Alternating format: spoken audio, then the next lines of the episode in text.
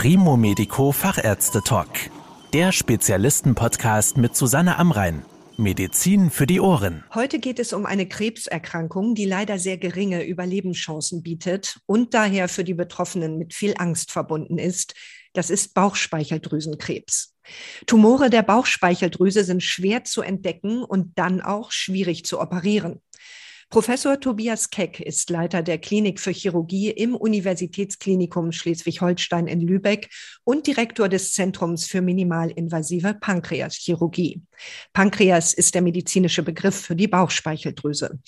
Herr Professor Keck, warum ist es so schwierig, Bauchspeicheldrüsenkrebs rechtzeitig festzustellen? Leider haben wir im Bauchraum keine Nerven, sodass wir Wachstum von Tumoren dort erst sehr spät durch Symptome erkennen, die durch Obstruktion, das heißt Verschluss benachbarter Organe oder Wachstum in benachbarte Organe entstehen.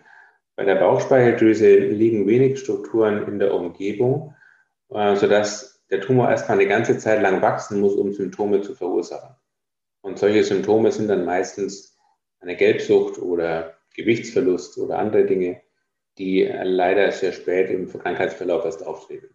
Nun gibt es ja Vorsorgeuntersuchungen für alle möglichen Erkrankungen. Warum ist das bei Bauchspeicheldrüsenkrebs nicht möglich? Es gibt ja zum Beispiel beim Kolonkarzinom oder beim Mammakarzinom, beim Brustkrebs, ganz strukturierte Vorsorgeuntersuchungen, die letztendlich durch eine Darmspiegelung oder das Abtasten der Brust oder durch eine Mammographie Tumoren sehr frühzeitig zeigen. Solche Untersuchungen gäbe es prinzipiell auch für die Bauchspeicheldrüse. Vorsorgeuntersuchungen werden aber grundsätzlich nach gesundheitsökonomischen Aspekten auch etabliert. Das heißt, ähm, wenn man das abwägt, die Zahl von Patienten, die an diesem seltenen Tumor erkranken und die Reihen Vorsorgeuntersuchungen, dann ist das gesundheitsökonomisch nicht sinnvoll, das zu machen. Es gibt aber Vorläuferläsionen äh, von Bauchspeicheldrüsentumoren, die zuweilen auffallen im Rahmen von Routineuntersuchungen, wie zum Beispiel einem MRT, was man wegen Rückenschmerzen bekommt oder aufgrund anderer Gründe. Und dann, wenn dann solche Vorläuferläsionen in der Bauchspeicheldrüse zufällig auffallen, dann muss man dem auch wirklich stringent nachgehen. Und das ist die einzige Chance, solche Läsionen dann vielleicht frühzeitig zu entdecken. Sie haben eben ja schon als Symptom die Gelbsucht genannt. Vielleicht können Sie das noch mal ausführen. Was sind denn Warnsignale, die auf einen möglichen Bauchspeicheldrüsenkrebs hinweisen könnten?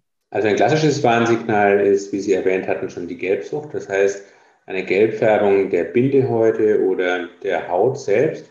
Das kommt dadurch zustande, dass die Galle nicht mehr gut abfließen kann und sich Gallenfarbstoff innerhalb der Haut oder Bindehäute absondert.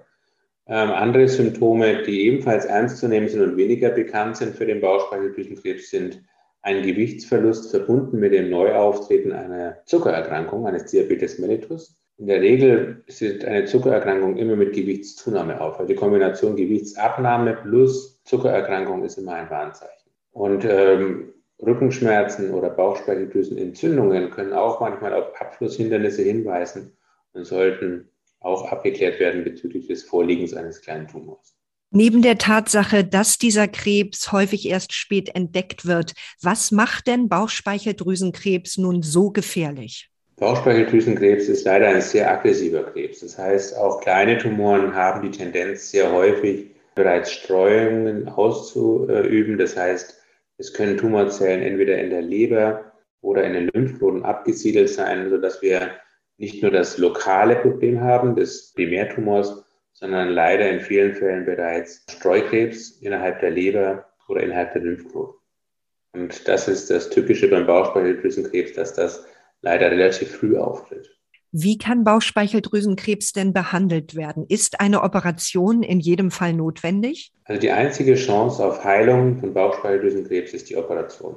Alle anderen Maßnahmen fügen sich ein in ein sogenanntes multimodales Therapiekonzept, wo wir partnerschaftlich mit den äh, Onkologen oder den Strahlentherapeuten Vorbehandlung von solchen Tumoren machen, wenn sie denn nicht primär operativ entfernbar sind, oder Nachbehandlungen in Form einer Chemotherapie nach der Operation. Aber die Operation ist in dem kurativen Konzept, das heißt in, dem, in der Zielsetzung der Heilung des Tumors, die zentrale Position. Nun gilt eine Operation der Bauchspeicheldrüse als besonders schwierig und auch als risikoreich. Warum ist das so? Also Bauchspeicheldrüsenchirurgie ist absolute Zentrumschirurgie. Das Das heißt, es gibt klare Publikationen dazu, dass die Anzahl der durchgeführten Operationen sehr eng korrelieren mit dem Ergebnis der Operation.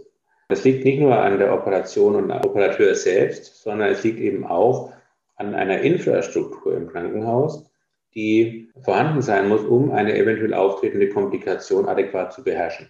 Das betrifft unsere Partner in der Radiologie, die gegebenenfalls eine Punktion machen müssen oder die Endoskopiker oder die Intensivstation.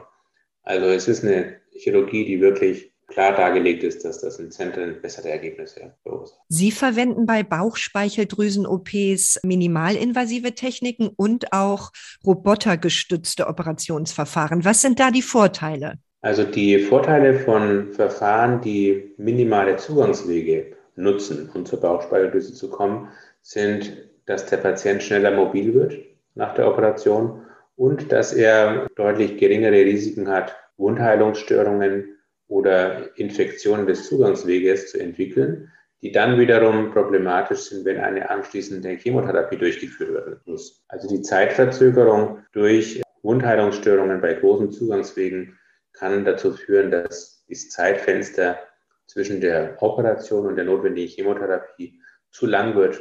Und das sind die klaren Vorteile von minimalinvasiven Vorgehen. Sie haben ja eben schon davon gesprochen, dass Bauchspeicheldrüsenkrebs Absiedelungen in anderen Organen macht. Fehlt Ihnen denn dann bei so einer minimalinvasiven Operation von innen nicht die Übersicht, die Sie zum Beispiel bei einer offenen Operation hätten, den Blick von oben? Das ist eine gute Frage. Wir haben natürlich mit der minimalinvasiven Chirurgie äh, keinen minimalen Blick, sondern im Gegenteil, wir haben viel mehr Blick, als wir es bei der offenen Operation haben. Wir operieren mit einer starken Vergrößerung wir sehen kleinste Läsionen. Im robotischen Operationsverfahren ist die Vergrößerung über neunmal so groß wie mit bloßem Auge. Das heißt, insbesondere bei schwierigen und filigranen Operationsschritten ist das von Vorteil. Und die Übersicht, das heißt die Übersicht über den gesamten Bauchraum, ist in sehr gutem Maße gegeben. Wie muss man sich das denn vorstellen? Wie läuft so eine robotergestützte Operation ab und was kann der Roboter besser als der menschliche Chirurg? Eigentlich ist robotergestützte Chirurgie der falsche Ausdruck für das Verfahren, weil ähm, ein Roboter suggeriert ja, dass bestimmte Schritte der Operation automatisiert stattfinden.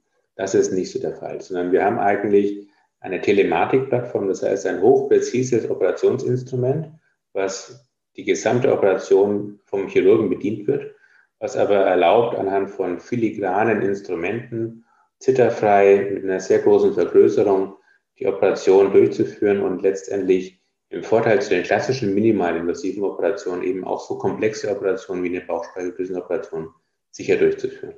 Was passiert denn, wenn diese Technik mal während einer OP ausfällt oder sich irgendwas aufhängt? Das kennt ja nun jeder, der zu Hause Computer benutzt. Das ist auch eine sehr gute Frage, die auch häufig gestellt wird. Also es ist so, dass wir bei einem Stromausfall im schlimmsten Falle natürlich auf Stromaggregate immer MOP zurückgreifen, die derartige Dinge überbrücken. Das ist jetzt kein Spezifikum für die robotische Chirurgie. Das ist bei jedem Operationsverfahren so, wenn der Strom ausfällt, haben wir Notstromaggregate, die das auffangen. Aber theoretisch besteht die Möglichkeit, dass natürlich durch einen Softwarefehler oder andere Aspekte mal das System nicht äh, so funktioniert. Dann wird das System heruntergefahren, neu gestartet, wieder angefangen. Das heißt, man verliert nicht die Kontrolle. Der Roboter bleibt statisch in der Position. Man kann dann ganz ruhig das wieder von vorne anfangen. Ist aber noch nie vorgekommen bei uns, bei jetzt mittlerweile fast 500 Eingriffen.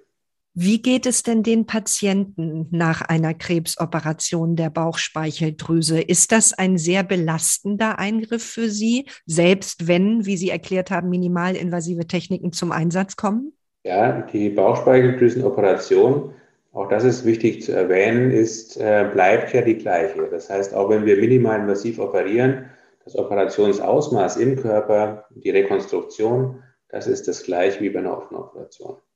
Natürlich wird bei der Operation, ist eine der größten Operationen überhaupt in der Bauchchirurgie, wird die Nahrungspassage verändert, die Bauchspeicheldrüse und auch der Gallengang werden neu in den Magen-Darm-Trakt inseriert.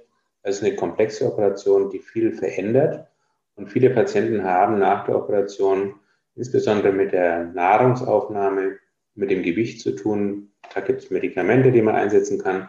Aber auch das ist ein, natürlich eine Sache der Erfahrung, wie man da optimal den Patienten einstellt, damit er eben nach der Operation mit dem bestmöglichen Outcome und auch mit der bestmöglichen Lebensqualität aus dieser Operation geht. Sie hatten eingangs ja erwähnt, eine Operation ist die einzige Chance auf Heilung bei Bauchspeicheldrüsenkrebs. Wie sind denn die Erfolgsaussichten? Wie oft gelingt es, so einen Krebs durch einen chirurgischen Eingriff zu heilen? Also die beste Therapieform ist die Operation, gefolgt von einer Chemotherapie. Fast alle Patienten benötigen, weil der Tumor eben so aggressiv ist, auch bei vollständiger Entfernung noch eine anschließende Chemotherapie. Und dieses Kombinationsverfahren kann äh, fünf Jahresüberlebensraten bei vollständiger radikaler Entfernung von 40 Prozent erreichen. Das heißt also, wenn man den Tumor vollständig entfernt, komplikationsfreier Verlauf, anschließende Chemotherapie und wirklich, also entscheidend ist die vollständige R0-Entfernung, radikale mikroskopische Tumorentfernung, dann können Überlebensraten bis zu 40 Prozent erreicht werden.